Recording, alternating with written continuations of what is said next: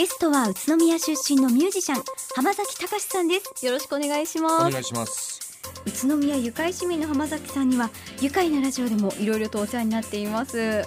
あのちょうど1年前もレディオベリーのイベントスペースで愉快なラジオインフェスタ前宇都宮浜崎隆愉快なライブが開催されましたね。あの私も MC として当日参加させていただいたんですけれども会場は大盛況でしたね。あの時に初披露した曲が、はい。その後フラインキッズのアルバムに収められるんですけど「ちぎれぬ時」という曲をはい。あの日に初披露したんですね。そう本邦初公開っていうふうにおっしゃってましたよいいね機会をいただきましてひ。ありがとうございましたまたこのような機会があったらぜひお願いします。もちろんもちろん。本当に愉快市民としてね、はい。やれることはいろいろやっていきたいと思ってますけど。はい、その愉快市民ということなんですが宇都宮と浜崎さんってすごく近いというか、うん。もう浜崎さんといえば宇都宮という感じがするんですが例えばプライベートで帰られる時とか、うん。宇都宮でどのようにお過ごしになりますか？やっぱりあの子供の頃ね、あはのちょうど僕の実家っていうか住んでたのが県庁のすぐそばにあったんですけれども。あへえ。あの辺りなんですか。はい、でその辺にからあの一番近い餃子屋さんがありまして、ええ。コーランって言って今もあるんですけれども。へえあの香るっていう字にあの花の蘭ですね草冠の。あーはいはいはい。あのあそこによく夕飯の買い物に行かされてたんですよ。はい。お前ちょっと餃子買ってこいって言って「はいはい」なんつって小学生の初めてのお使いがコーランだっね、あー宇都宮っ子ならではですね、うん、それでもう帰ってそれがご飯に出るんですけど。だからコーランの餃子は自分のソウルフードみたいなとこがあってあーだからコーランがやってる時間に、はい。えー市内にいてそのなんか食べるかお土産買うかっていうのが大体あの宇都宮に久しぶりに来ると私のおやるう一つのポイントですね。じゃあコーラの餃子を食べるとあ帰ってきたなという感じがすると。そうですね。ことですね。餃子でさ最近あのい一押しの食べ方があるんですよ。えどんなですか？あのねお酢にはい。胡椒をたくさん入れるんですよね。おお胡椒ですか？はかなりスパイシーになりそうですね。いこれがはい。そうじゃないんです。香りだけがね餃子に乗ってはい。そのスパイシーっていうかその刺激的な部分がお酢で和らぐんですよね。へえあじゃあお醤油とかは全然入れないで、お酢と胡椒のみ。そう。へこの間あのテレビでやったの見て試してみたら本当に美味しかった。えー、じゃあぜひやってみたいと思います。ぜひぜひ宇都宮の皆さんもこの食べ方ねうんやってみてください。これってあの普通の焼き餃子に合う感じですうんか焼き餃子が良かったな。うーん。俺結構ね、はい。あのビールのコマーシャルとかのでナレーションとかよくやっててはい。で若い頃にそのこうやったらビールがうまくなるっていうなんかこうナレーションやったことあるんですよ。はい。その時に餃子とビールってのがあってえ。それ仕事でやったんですけどプライベートでも餃子とビールって最高だなって思うようになっちゃったわけですねハクハクとする熱い餃子を口の中に放り込んだ後にー、はい。冷たいビールをこうグッと流し込むというですねこの熱いと冷たいの行ったり来たりみたいなさ。あー。あとあのシュワッとした感じがきっと合うんじゃないかなと思うんですけど、ね、餃子とビール鉄板みたいなね。さらにこうお酢と胡椒で、そう。結構ね味のワンダーランド？うん、結構いろいろしたお祭り騒ぎになりますよ。ぜひ皆さんもお試しください、はい宇都宮という街はお好きですか？あのーやっぱりその最初出て東京まあ行ったわけですけれどもその時は好きとか嫌いとかっていうよりとりあえずこの街を出るっていうふうにねね思ってそれで東京でまあバンドをやるわけなんですけれども、はい。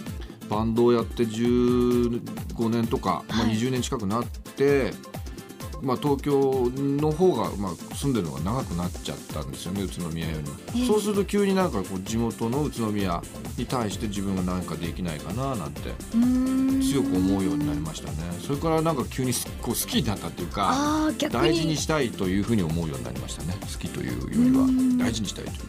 宇都宮市旧河内町のご出身でいらっしゃいますよね。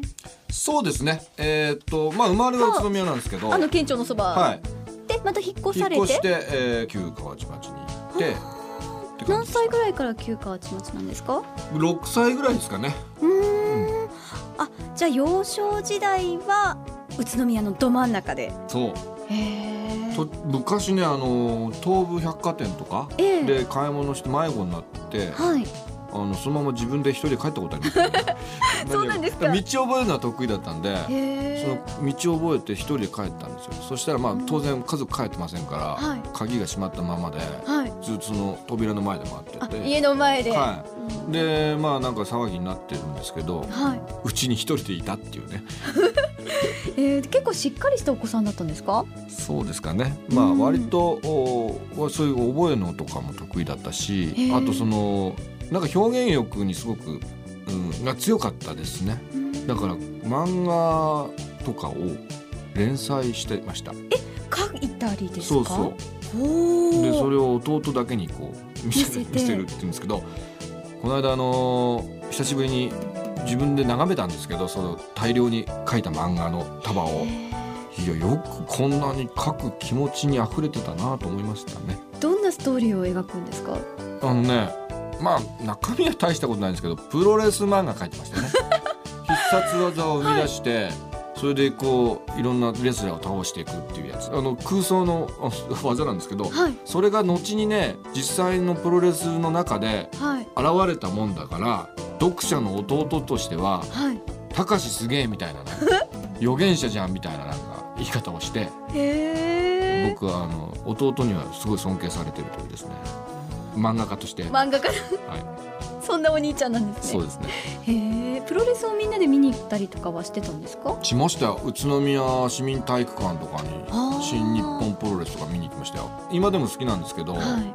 とにかく僕意外とミュージシャンになろうと思ったんですけどもう一個夢があってええ。プロレスラーになろうと思った時期があるんですよね。本気で。うん、だからヒンズースクワットとかはい腕立て伏せとかむやみやたらにやったな。へえ体を鍛えて。そそのミュージシャンの夢というのはいつ頃からお持ちだったんですか？ううん単純にあの小学生の時に3年ぐらいの時かな、はい。あの兄貴がいまして、え兄貴があのビートルズ特集をやっぱりこうラジオでやってたわけですね。ねそれを録音しててはい。で兄貴がいない間にそのカセットテープをさはい。こっそり聞いたわけですよ。うんなんだこれなんて言って。そしたらバーンってビートルズの「エニタイムアトール」っていう曲が流れたんですけれども、はい。それがあのジョン・レノンがシャウトで始まる曲なんですね。シャウトして始まる曲なんですけど、ええ。シャウトするボーカルの衝撃にもうなんていうか打ちのめされちゃってしびれたっていう感じでしたね。それ以来なんかこう音楽ロックをやるっていうのはすごくかっこいいことなんだっていうふうに思っていたのであの口ではねプロレスラーになるとか東京駅の駅長になるとか。あ東京駅物語っていうのを読んでね。はい。痛く感動しちゃったら次の日から東京駅の駅長になるんだって言い始めちゃったりとか。いろいろ言ってたんですけど、はい。でも心の底ではずっとミュージシャンになりたいと思ってたみたいですね。